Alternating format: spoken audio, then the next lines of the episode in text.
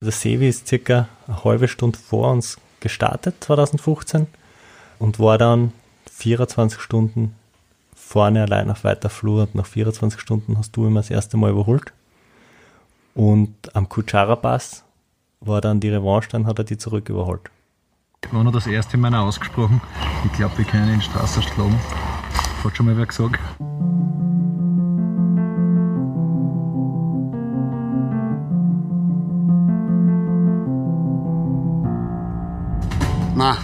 Hat noch niemand gesagt. Wir wissen einfach, Das dass der. möglich.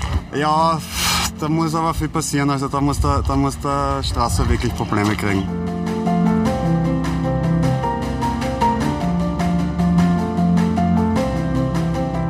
Der ist einfach viel erfahrener, der kann im Kopf ganz anders mit den Situationen umgehen. Also auf das Thema konzentrieren wir uns eigentlich gar nicht. Das ist einfach ein schöner Moment, wenn wir vielleicht einmal dabei sind und so weiter. Es war ein schöner Moment am Anfang für den Sevi, einmal beim Ram zu führen. Das ist einfach ein, Wahnsinns, ein Wahnsinnsgefühl, glaube ich. Und der hat gesagt, aber jetzt, wenn wir jetzt aufhören, jetzt hätte es schon auszahlt. Wäre schon okay gewesen. Also, na, das Thema, ich meine, wir sind bei 1000 Meilen. Über das Thema reden wir nicht. Und, na, hat noch keiner ausgesprochen. Ja, und bis zur Aufgabe hat der Sevi dann immer so zwischen zweieinhalb und dreieinhalb Stunden Vorsprung gehabt. Und wir haben wirklich verzweifelt gegen ihn an, angekämpft. Auf der Ebene, wo wir gedacht haben, da hast du deine Vorteile ihm gegenüber, haben wir wirklich richtig hingehalten und sind ihm nicht näher gekommen. Ja, es sagt einfach, welche Einstellung Sevi und seine, seine Betreuer und sein Team gehabt haben. Nämlich sehr bodenständig. Sie wollten einfach gesund ins Ziel kommen. Wir haben ja im Vorfeld uns irgendwie beide vorgestellt, wie cool es wäre, wenn wir gemeinsam am Stockerl stehen. Aber sie haben einfach nicht wirklich sie vom Sieg zu träumen gewagt oder das so wirklich konkret ins Auge gefasst. Und als er dann im Fahren war, ich habe schon gewusst, weil wir im Vorfeld sehr oft gemeinsam trainiert haben und uns wirklich gut kennen. Ich habe gewusst, wie gut er ist und dass er da absolut Chancen hat, das bis zum Schluss durchzuhalten, das Tempo und gesund anzukommen. Er ist Sozialarbeiter im Beruf, das heißt, er hat ein gutes Gespür für zwischenmenschliche Verhältnisse, für Teamdynamik. Man kann sich ja sicher sein, dass er nicht Egoist ist, dass er ein gutes Team hat, das funktioniert. Und das haben sie einfach gesagt. Sie sind ein super gutes Rennen gefahren und wir sind halt in unserem oder in meinem gesundheitlichen Zustand da einfach nicht zugekommen. Und wahrscheinlich hat es für mich ja unbewusst etwas ausgemacht, weil ich gewusst habe, der, was jetzt vor mir ist, der wird sicher nicht einbrechen. Und wenn ich ihn einholen will, muss ich selbst nochmal schneller werden. Und eigentlich war ja in meinem Zustand die, die Frage, wie langsam muss ich eigentlich werden, damit ich gesund weiterfahren kann und war nicht wirklich das Thema, dass ich nur noch fahren komme. Ja, nachdem für uns das Rennen beendet war, sind wir Richtung Ziel gefahren, haben uns aber nicht nehmen lassen, bei Time Station 34 circa, noch kurz am Straßenrand den Sevi anzufeuern. Da haben wir ein kleines Spalier gemacht und also das ganze Team für den Sevi und eine Welle und ein bisschen applaudiert. Ja, das war auch für mich ein Gänsehautmoment, weil ich wirklich in Sevi das vergund habe und ihm gewünscht habe, dass er das einfach jetzt so gut weiterfährt wie bisher und dass er das durchhaltet bis ins Ziel. Und ob das gelungen ist und wie es ihm da begangen ist, wird uns der Sevi selbst erzählen, weil wir nämlich für unseren Podcast keine Kosten und Mühen gescheut haben und der Sevi den zehnminütigen Radlweg von sich daheim zu mir daheim auf sich genommen hat. Ja, grüß euch, danke für die Einladung. Also erzähl, wie, wie war das für dich? Wie war das für mich? Ram 2015, ja. Wir haben es vorher schon gehört. Der Ska, mein Teammitglied, hat schon erzählt.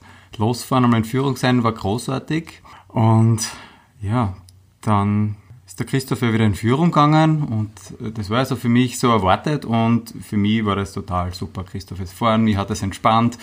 Nichts zu verlieren, nur zum Gewinnen bei dem Rennen. Wie es auch schon am Anfang war, war natürlich schon der sportliche Ehrgeiz da, zu drucken, was geht und äh, schauen, wie schnell kann ich eigentlich und wie gut kann das ausgehen. Und äh, dann war das natürlich so ein bisschen äh, geteilte Gefühle, wie ich dann auf der Hochebene in die Rocky Mountains das Wohnmobil einmal stehen gesehen habe von Christoph mit, dem, mit der Panne. wo man sich denkt, oh weh, da oben stehen, das ist nicht gut und gleichzeitig so die, die Freude, wir kommen wieder näher, da ist vielleicht was drinnen, so allein schon im Match und äh, dass man da nicht nur alleinig unterwegs ist die ganze Zeit. Ja, das äh, hat schon emotional einmal viel gemacht. Wie hast du in Straps erlebt am Kutschara, was du dann endgültig überholt hast? Ich meine, da hat er ja schon ziemlich schlecht ausgeschaut.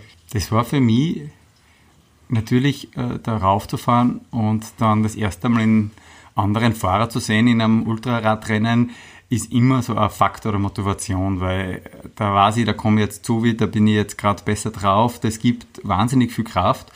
Und zum anderen hat es mich natürlich riesig gefreut, weil ich einfach mit Christoph auch voll viel gefahren bin in der Vorbereitung und immer gedacht habe, Spitze, da fahren wir jetzt wieder die Viertelstunde zusammen, die wir dürfen. Das haben wir zwei Tage vorher auch schon gemacht. Und ich habe mich äh, da richtig gefreut eigentlich, also auf die Zeit so nebeneinander.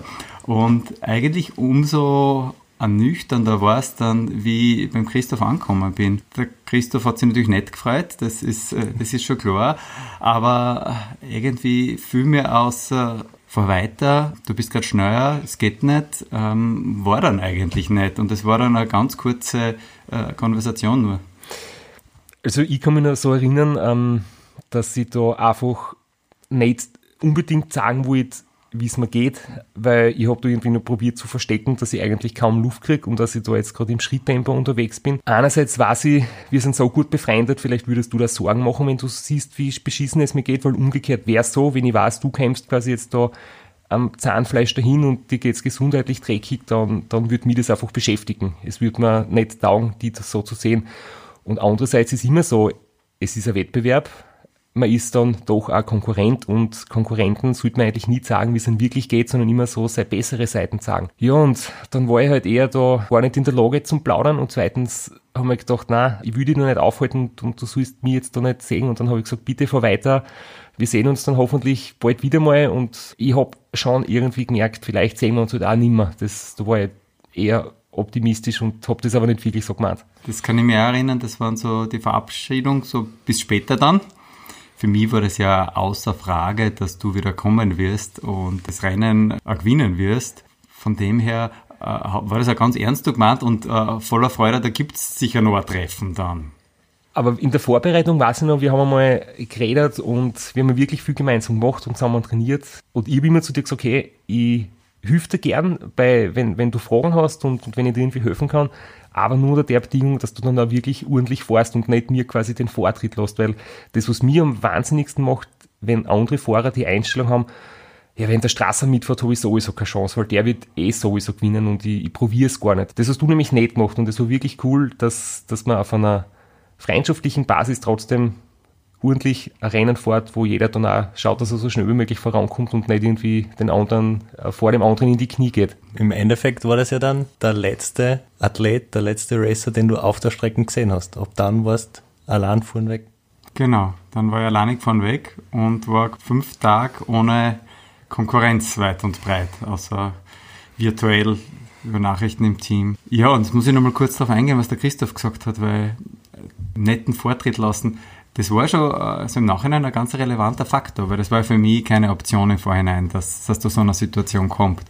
Und gleichzeitig habe ich gewusst von Christoph, Christoph ist ein echter Sportler und Sportsmann äh, oder Sportsmensch, in dem Sinne, dass er die Konkurrenz immer gesucht hat und darauf aus war, wenn zu haben, an dem er sich auch messen kann. Und das war ja im Vorjahr fast ein bisschen schwierig, weil ich glaube, du warst fast 36 Stunden voraus. Und insofern war es ja schön, da in Konkurrenz gehen zu können. Und vom Training habe ich gewusst, rein körperlich sind wir ja nicht so weit auseinander. Was eben nur für mich trotzdem klar war, mit Dauer vom Rennen, eben, wie es das K gesagt hat im Interview, da ist schon ein Stück ein Unterschied. An der Stelle passt es ganz gut zu erwähnen, dass der Sevi sowas wie der Heinz Brüller ist, des Weitradlfahrens, weil er wirklich ganz viel Zahlen und Durchschnittsgeschwindigkeiten und Ergebnisse der letzten 37 Jahre im Kopf hat. Und es stimmt ja, die letzten Jahre waren für mich, da war Konkurrenzdruck ganz ein anderer und da waren oft wirklich große Abstände im Ziel und das war, glaube ich, auch für mich das letzte Rennen, was ganz knapp wirklich und um einen umkämpften ersten Platz hergegangen ist. Das vermisse ich jetzt momentan gerade ein bisschen. Aber trotzdem, das hast du dann ja auch gesagt, weil du das nämlich auch großartig gemacht hast, wenn du in Führung bist oder wie du damals in Führung warst, dass du nicht nachlässt und ähm, das dann trotzdem zügig fertig fährst und nicht irgendwie nachlässig wirst oder zu viel Pausen machst. Aber jetzt können wir gleich dein enzyklopädisches Wissen testen, ja. nachdem du erfahren hast oder nachdem der Straps raus war. Wie groß war dann dein Vorsprung auf dem neuen zweiten? Ganz genau weiß ich es zu dem Zeitpunkt nicht, aber es war, wie der Straps ausgestiegen ist, glaube ich, in etwa sechs Stunden oder vier bis sechs Stunden. Also es war schon ein Stückel.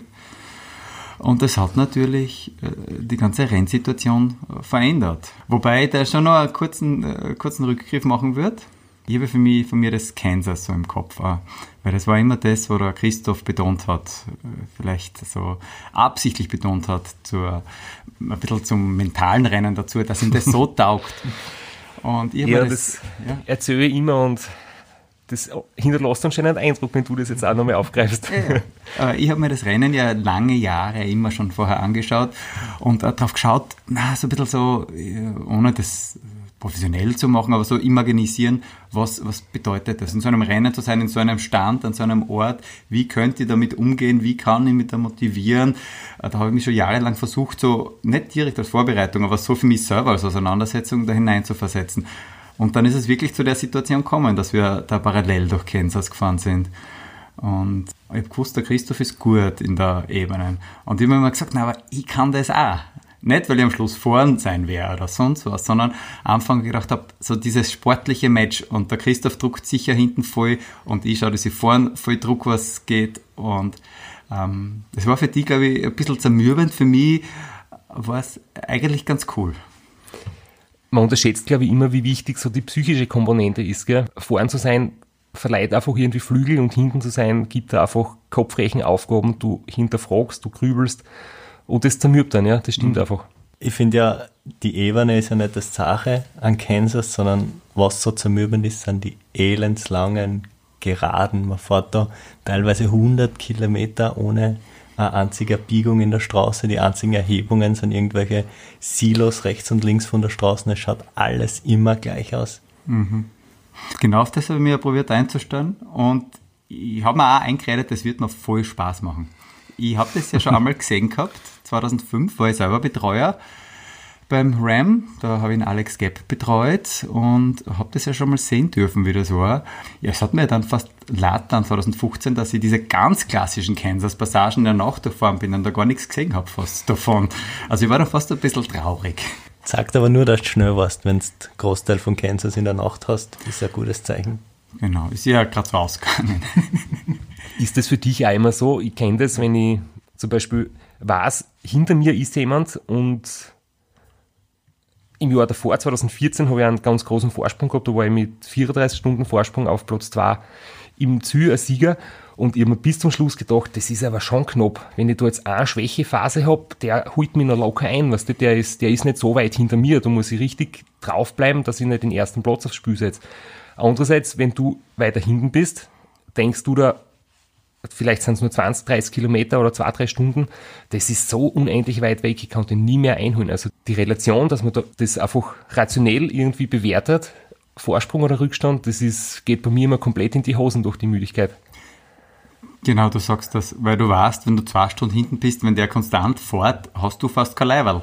Umgekehrt, äh, diese, was waren es, im knappen sechs Stunden, glaube ich, Vorsprung auf den David Hasey, das hat für mich natürlich die Situation radikal geändert. Ich war nicht mehr plötzlich drei Stunden vor dem besten Weitradlfahrer, den es gibt, sondern sechs Stunden vor einem guten, aber bald 50-jährigen, soliden Fahrer. Und das hat schon was aufgemacht, aber gleichzeitig habe ich gewusst, sechs Stunden, das heißt einmal in den Graben fahren und einmal schnell röntgen gehen oder sowas. Das ist, nein, das ist ja sofort weg, gell? Äh, also es, äh, es hat einen Raum eröffnet, aber es ist alles andere als eine Sicherheit. Und plötzlich kommt man von einer entspannten Situation in eine Stresssituation. Aber gleichzeitig merkt man ja ein Stück weit, da ist was drin, da könnte was gehen. Und da muss man ja wieder cool bleiben, dass man nicht die Konzentration verliert. Jetzt hast du dir deinen größten Konkurrenten quasi selbst angezüchtet, indem du ihm seine Trainingspläne geschrieben hast, viel mit ihm trainiert hast. Aber keine Angst, er hat vorher hat er mir die Schuld dafür geben, dass du überhaupt so weit gekommen bist. Magst du das kurz erzählen, was er vielleicht damit gemeint hat?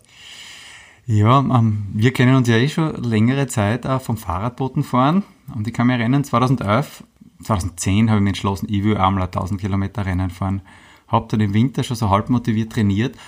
Hab dann auch nach meiner Trainingswoche im Anfang April zurückgesteckt und mich nicht fürs Race Around Slovenia angemeldet.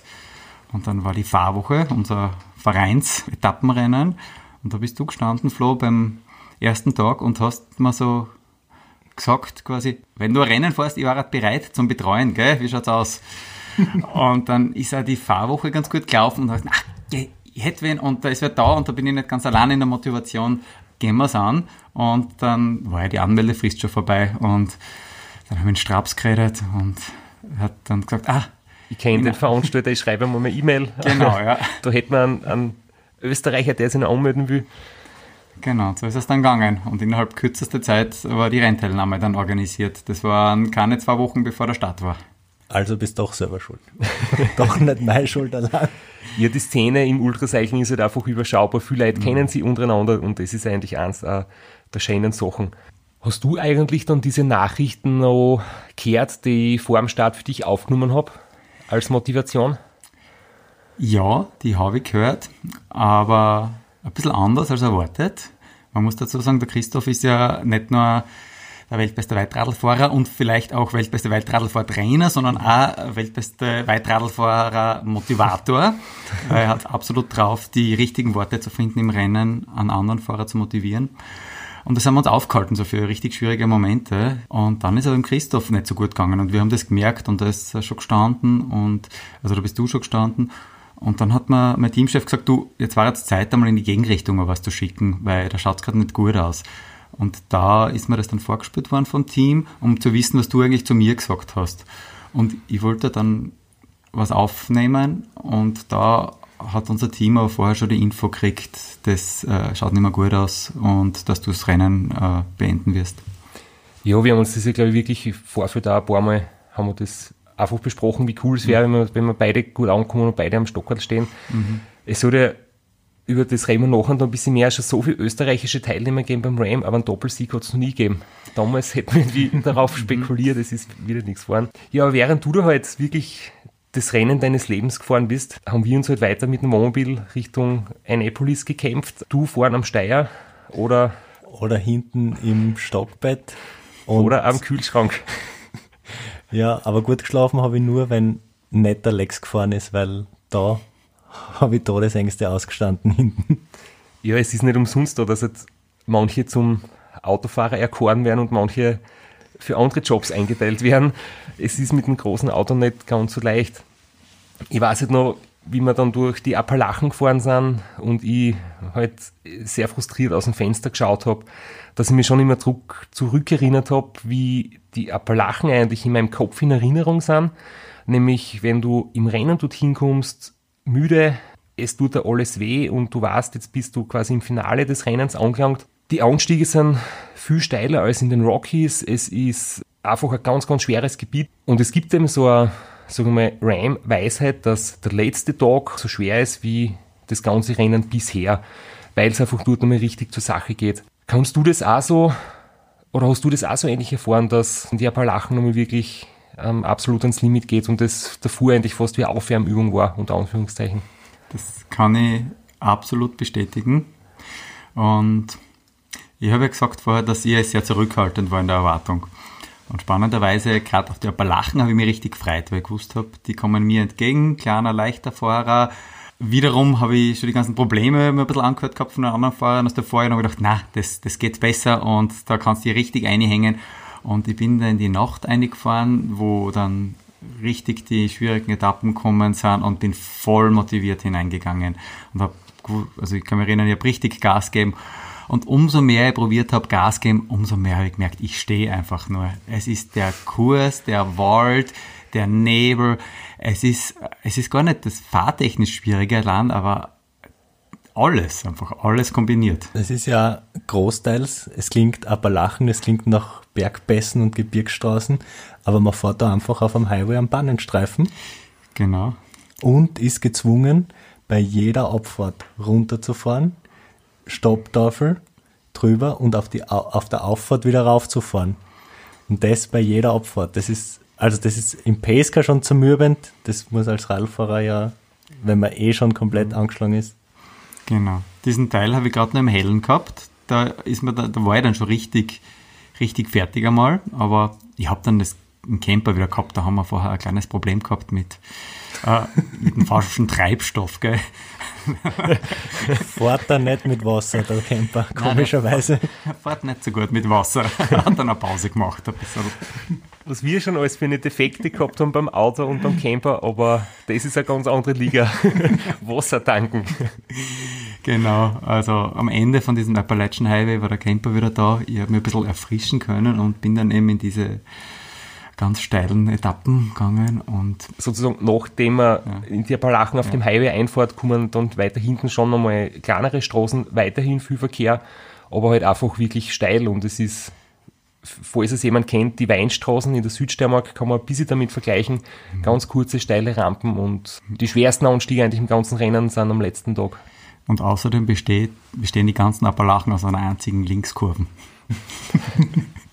ich weiß bis jetzt nicht, wie wir da in Wirklichkeit irgendwie weiterkommen sind. Das ist witzig, dass da jeder sich irgendwie beschwert. Der Straps denkt da dort ständig, wir fahren im Kreis und das hat er schon gesehen und warum sind wir schon wieder da? Also das, das liegt, nicht, liegt nicht an ihm, sondern dürfte allgemein ein Problem dort darstellen. Mhm, genau. Und dann gibt man 10 Minuten wieder Vollgas und ist noch immer gleich weit weg von der nächsten Time Station. Außerdem wird es dann ja im Kopf langsam auch spannend. Äh, Ich habe dann mit meinem Team so diese Diskussionen ausgetragen, für was eigentlich eine Time Station, was machen wir dort, warum müssen wir da hin, so ein Schwachsinn, nicht einmal was zum Unterschreiben oder sonst irgendwas.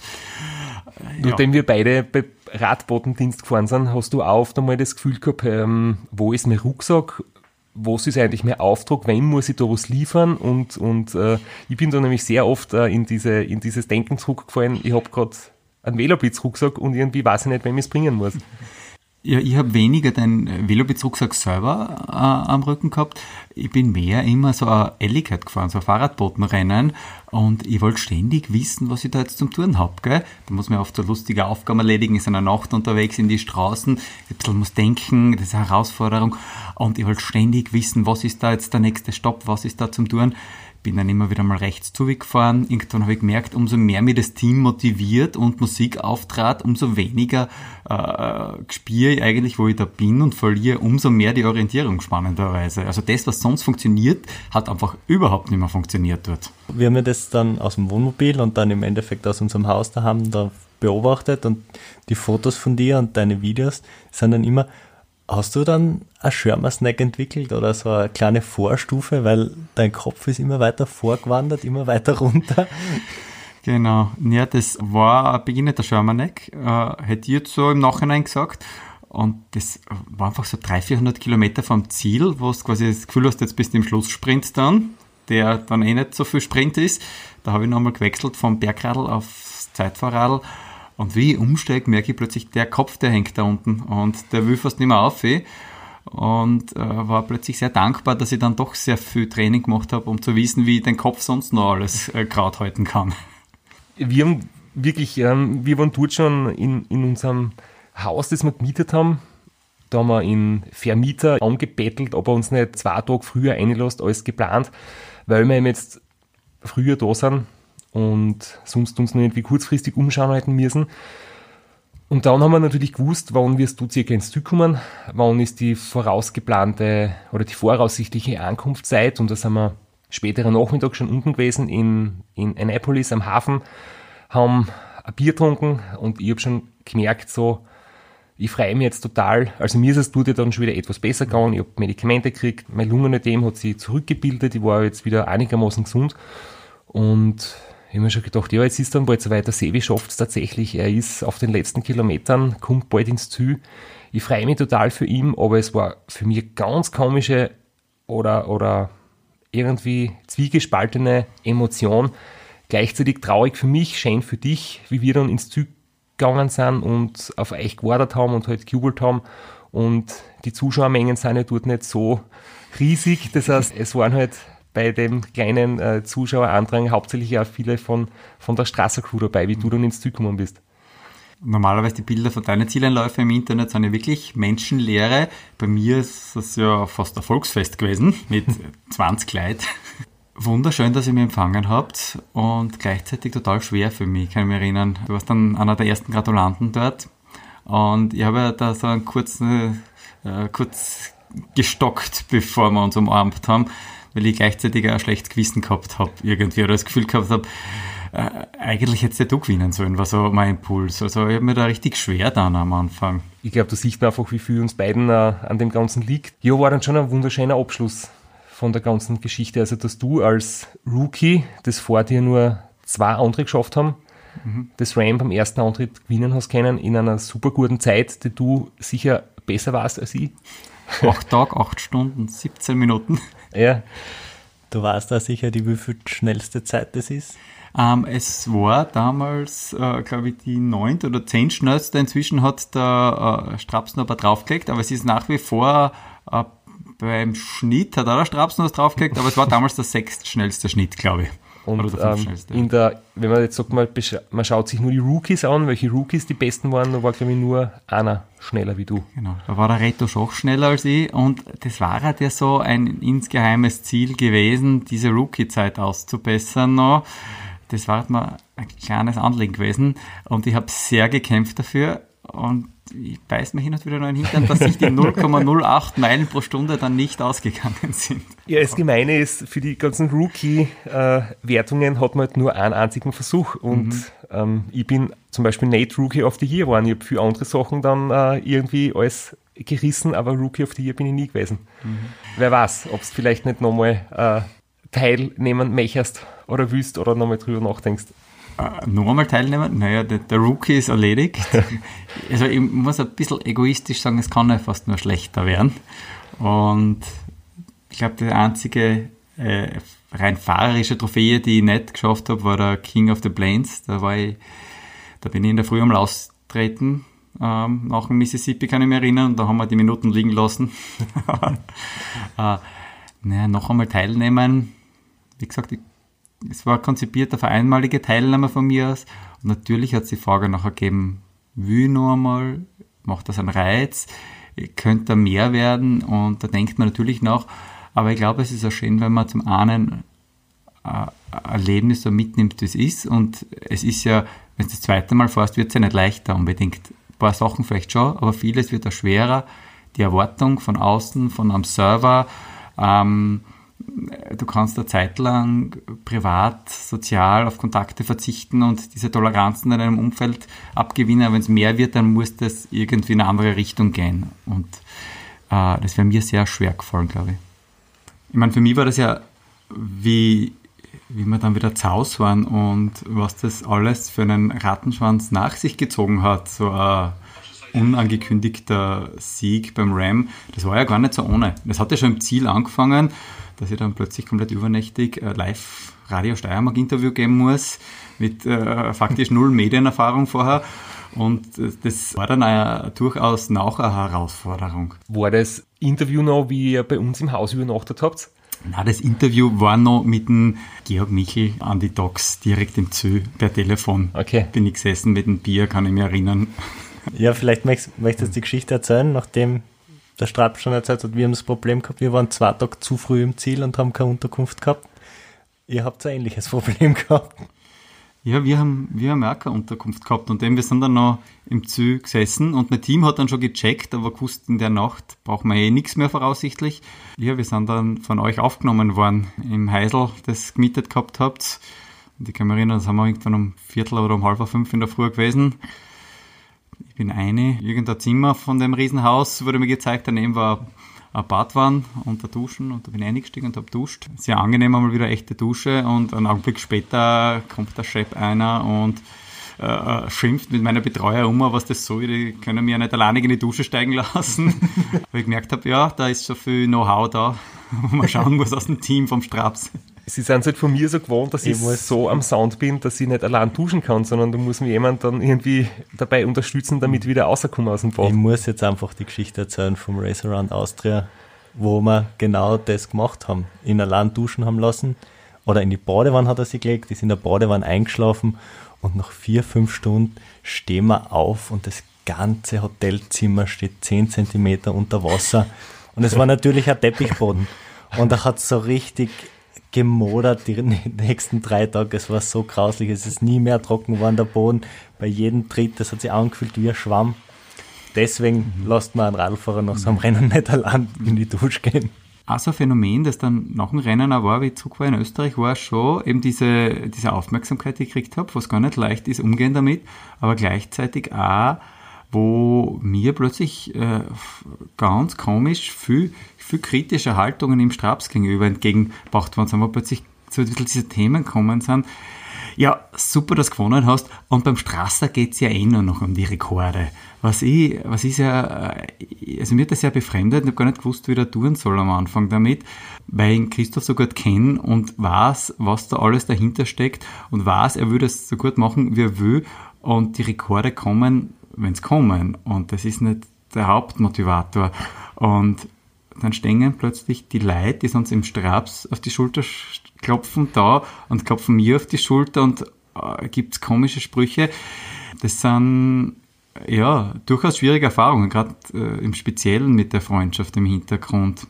Und äh, es ist ja spannend, weil dir, das war ja ein Sommer, wo du ja dann eine riesen Herausforderung gehabt hast. Wie geht's weiter? Wie tust du weiter? Und so weiter.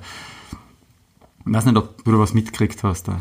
Na, aber hat jetzt nicht direkt so in die Richtung, aber hast du das vielleicht auch irgendwie gemerkt, so nach dem Motto, du hast das vielleicht leicht gewinnen können, weil der Straße ausscheidet in die Richtung und dass viele Leute gar nicht realisiert haben, wie schnell du gefahren bist, weil du hast da Wahnsinnszeit hingelegt und du hast definitiv nicht profitiert, dass ich ausgeschieden bin, sondern du hast einfach eine super Zeit geliefert, aber viele Leute verbinden halt Ram und Straße so dermaßen und quasi wer andere gewinnt eh nur, wenn er ausscheidet.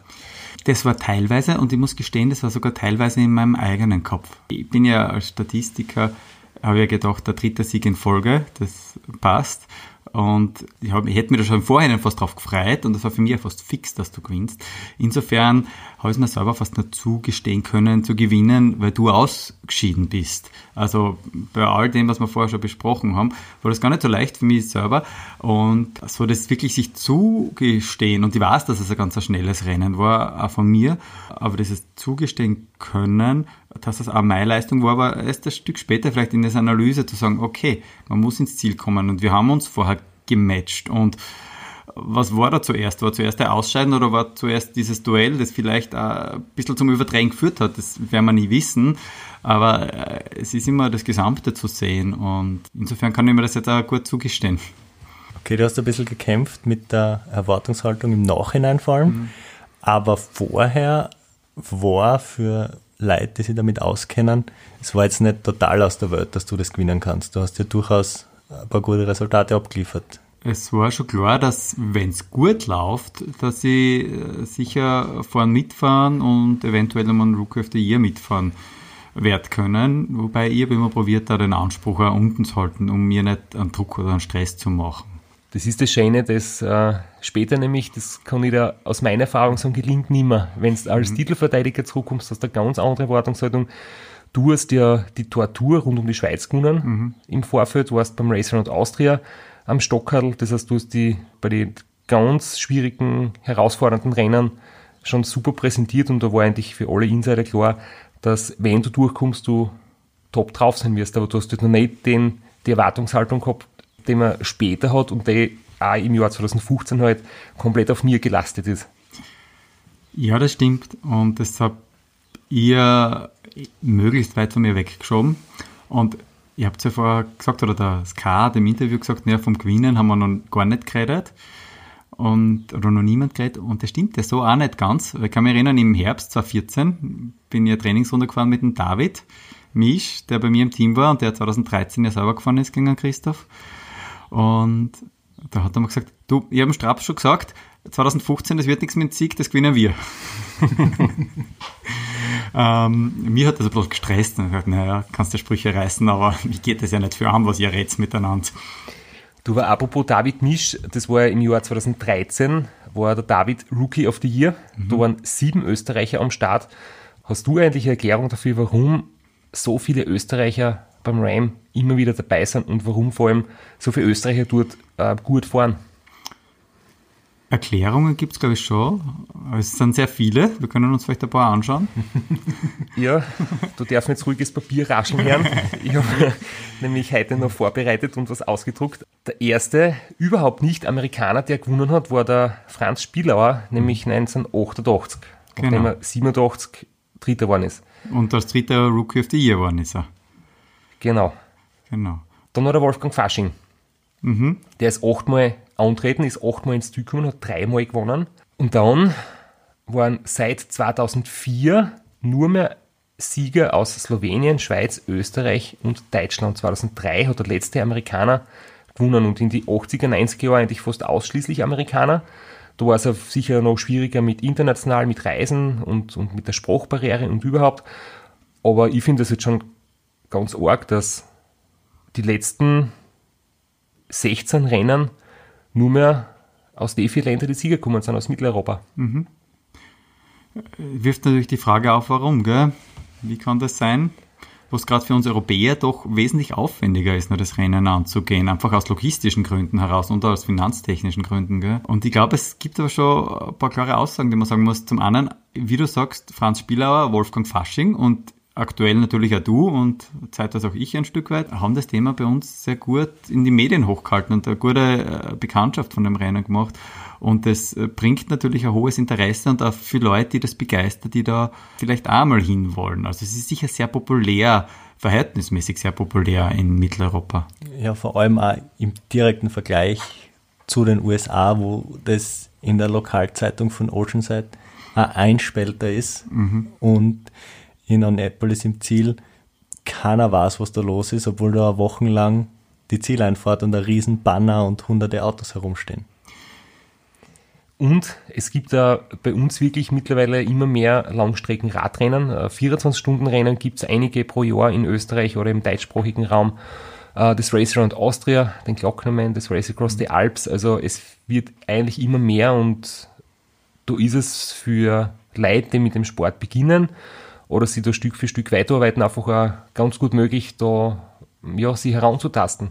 Also ich finde gerade die Rennen bei uns, also wenn du das Race Around Austria gefinisht hast, dann bist du eigentlich in allen Belangen sehr gut vorbereitet aufs RAM, äh, weil es ist natürlich in etwa ein bisschen weniger als halb so lang, aber es hat riesengroße Herausforderungen äh, streckentechnisch. Und das war lange Zeit so, dass alle Fahrer, nicht nur aus Österreich, die das rar gefinisht haben, beim Ram auch ins Ziel gekommen sind. Ja, und es ist sportlich sicher genauso herausfordernd, auch im Rennen selber mit der Pacecar-Regelung, mit der Betreuung aus dem Pacecar raus. Aber logistisch, gerade für Österreicher, ist es halt natürlich viel einfacher. Man kann sein eigenes Auto nehmen man kommt wirklich durch jedes Bundesland, man kann Crewwechsel machen, man findet immer irgendwo eine Möglichkeit zu schlafen. Das ist finanziell kein Vergleich zu am RAM. RAM hat mir circa 20 Mal so viel gekostet wie ein Race Around Austria Teilnahme. Ja, es ist sicher so und äh, was man schon sagen muss, dass das Race Around Austria, finde ich, körperlich gleich hart ist, wenn ich jetzt daran denke, wie es in der Muskulatur in den Knien, äh, wie man da einfach körperlich drunter leidet, ist wie das RAM, aber halt natürlich im Kopf ist es deutlich leichter, weil es viel kürzer ist, weil man viel, viel weniger Nächte durchhalten muss mit Schlafentzug. Mhm. Das ist dann nicht ein, ein, großer Unterschied, aber das alles spielt sicher eine große Rolle, dass es halt in unserem, in unserer Region, sagen wir mal, einfach viele Menschen gibt, die den Sport ausüben und mitverfolgen. Genau anders aus Crew-Sicht, da ist es rar, viel härter und viel anstrengender wie das RAM, weil man ist mit einer abgespeckten Crew unterwegs zu viert oder zu fünft und man hat viel, viel weniger Schlaf als beim, beim RAM und ist viel mehr eingespannt. Mhm. Und die Navigation ist, glaube ich, durchs, viel anstrengender. Also, durchs Mühlviertel oder durchs Lesachtal ist mhm. etwas anders wie durch Kansas, oder? Ja, man hat, glaube ich, die ersten 20 Seiten vom Race Around Austria Rootebook bis 100 Kilometer gefahren und beim Ram hast in Kansas das Rootebook besteht aus drei Seiten. und die sind großteils leer. Die sind leer, da stehen dann nur irgendwelche Fun Facts dabei, wie dieser Grain Elevator, also das äh, Weizensilo ist das höchste in diesem Ortskreis. Die ersten anderthalb Kilometer beim Ra haben gleich viele Kurven wie ganz Kansas circa. Genau. 2013 war überhaupt, da waren sieben Österreicher beim Ram am Start und es sind sechs davon ins Ziel gekommen und da haben wir wirklich in allen Kategorien gewonnen. Da hat der David Mischwar Rookie of the Year. Gesamtsieg ist an mich gekommen. Der Franz Wintersberger hat die 50-Plus-Wertung gewonnen und der Gary Bauer hat die Jure Robic Etappe gewonnen, die nach einem legendären Slowenen benannt ist, die in den Appalachen halt die meisten Höhenmeter hat. Und es ist, weil wir vorher über Konkurrenz gesprochen haben und allein unterwegs sein, äh, es ist auch spannend teilweise und der Gary Bauer und der Edi Fuchs sind Achter und Neunter geworden und der einzige Unterschied, die sind gleich nebeneinander ins Ziel gekommen und die haben wirklich die Startvorgabe, die eine Minute, die sie getrennt voneinander gestartet sind, hat dann im Endeffekt über Platz 8 oder 9 entschieden. Das ist unglaublich. Also Zielsprint gibt es anscheinend wirklich und die, da sieht man, halt, dass man nicht Zeit verschenken soll, dass jede Minute, die man im Rennen irgendwo liegen lässt, sie vielleicht im Ziel rechnet. Mhm. Und ich glaube, eins dürfen wir auch nicht vergessen, warum so viele Leute aus Österreich dabei sind und sehr erfolgreich dabei sind. Das ist schon genau das, was Rennen 2015 für mich gezeigt hat und auch 2013, weil da waren allein fünf Grazer, dass es äh, zumindest teilweise einen sehr guten Zusammenhalt und Austausch und auch Wissenstransfer in der Szene gibt, weil wie wir gehört haben, man muss ganz viel vorbereiten und haben wir wahrscheinlich einen großen Vorteil gegenüber anderen Ländern.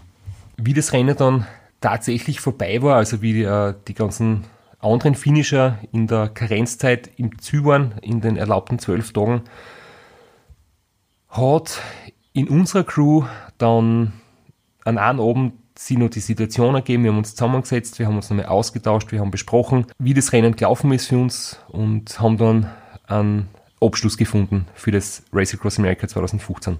Ich möchte jedem von euch danken, dass er sich die Zeit genommen hat nach dieser langen Reise, nach diesem harten Rennen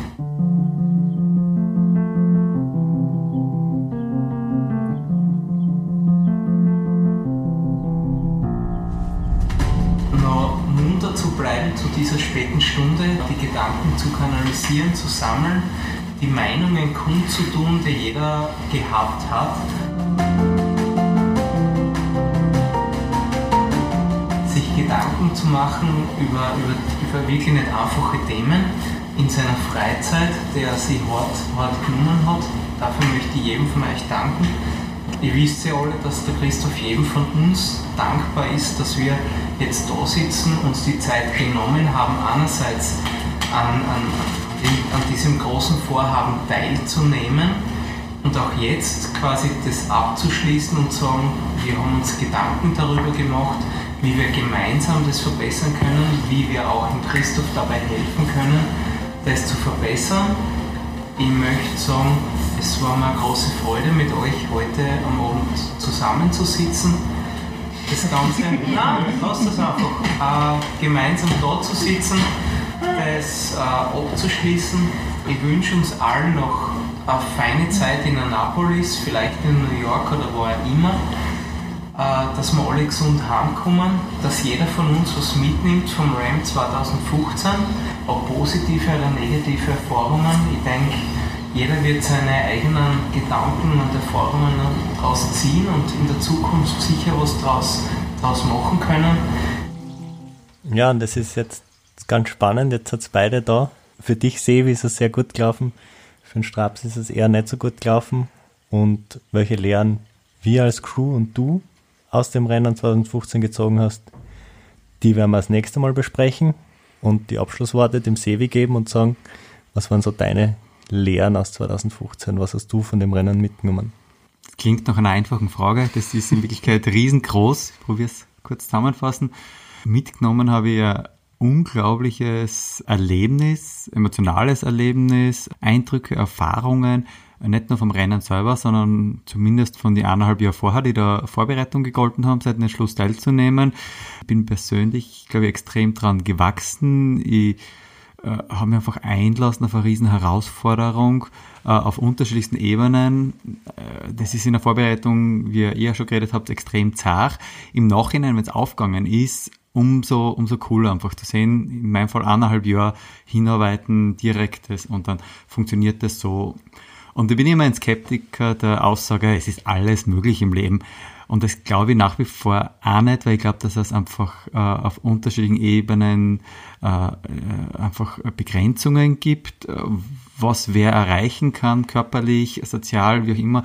Aber was ich mir schon ganz intensiv mitgenommen habe, wenn man was wirklich gern macht, wenn man voller Motivation dabei ist, wenn man die volle Begeisterung hat dafür und weiß, wo man ganz genau hin will und dafür brennt und sich einhängt, ist ganz, ganz viel möglich. So. Und das ist was, was ich mir selber immer wieder heranhole und auch beruflich oder in anderen Bereichen versuche von mir selbst zu lernen dann. Und was wir uns auch noch als Erfahrung mitgenommen haben, dass der Johnny, unser Mechaniker, der an diesem Abend die Abschlussworte für unsere Crew gemacht hat, eigentlich ein ganz guter Moderator wäre.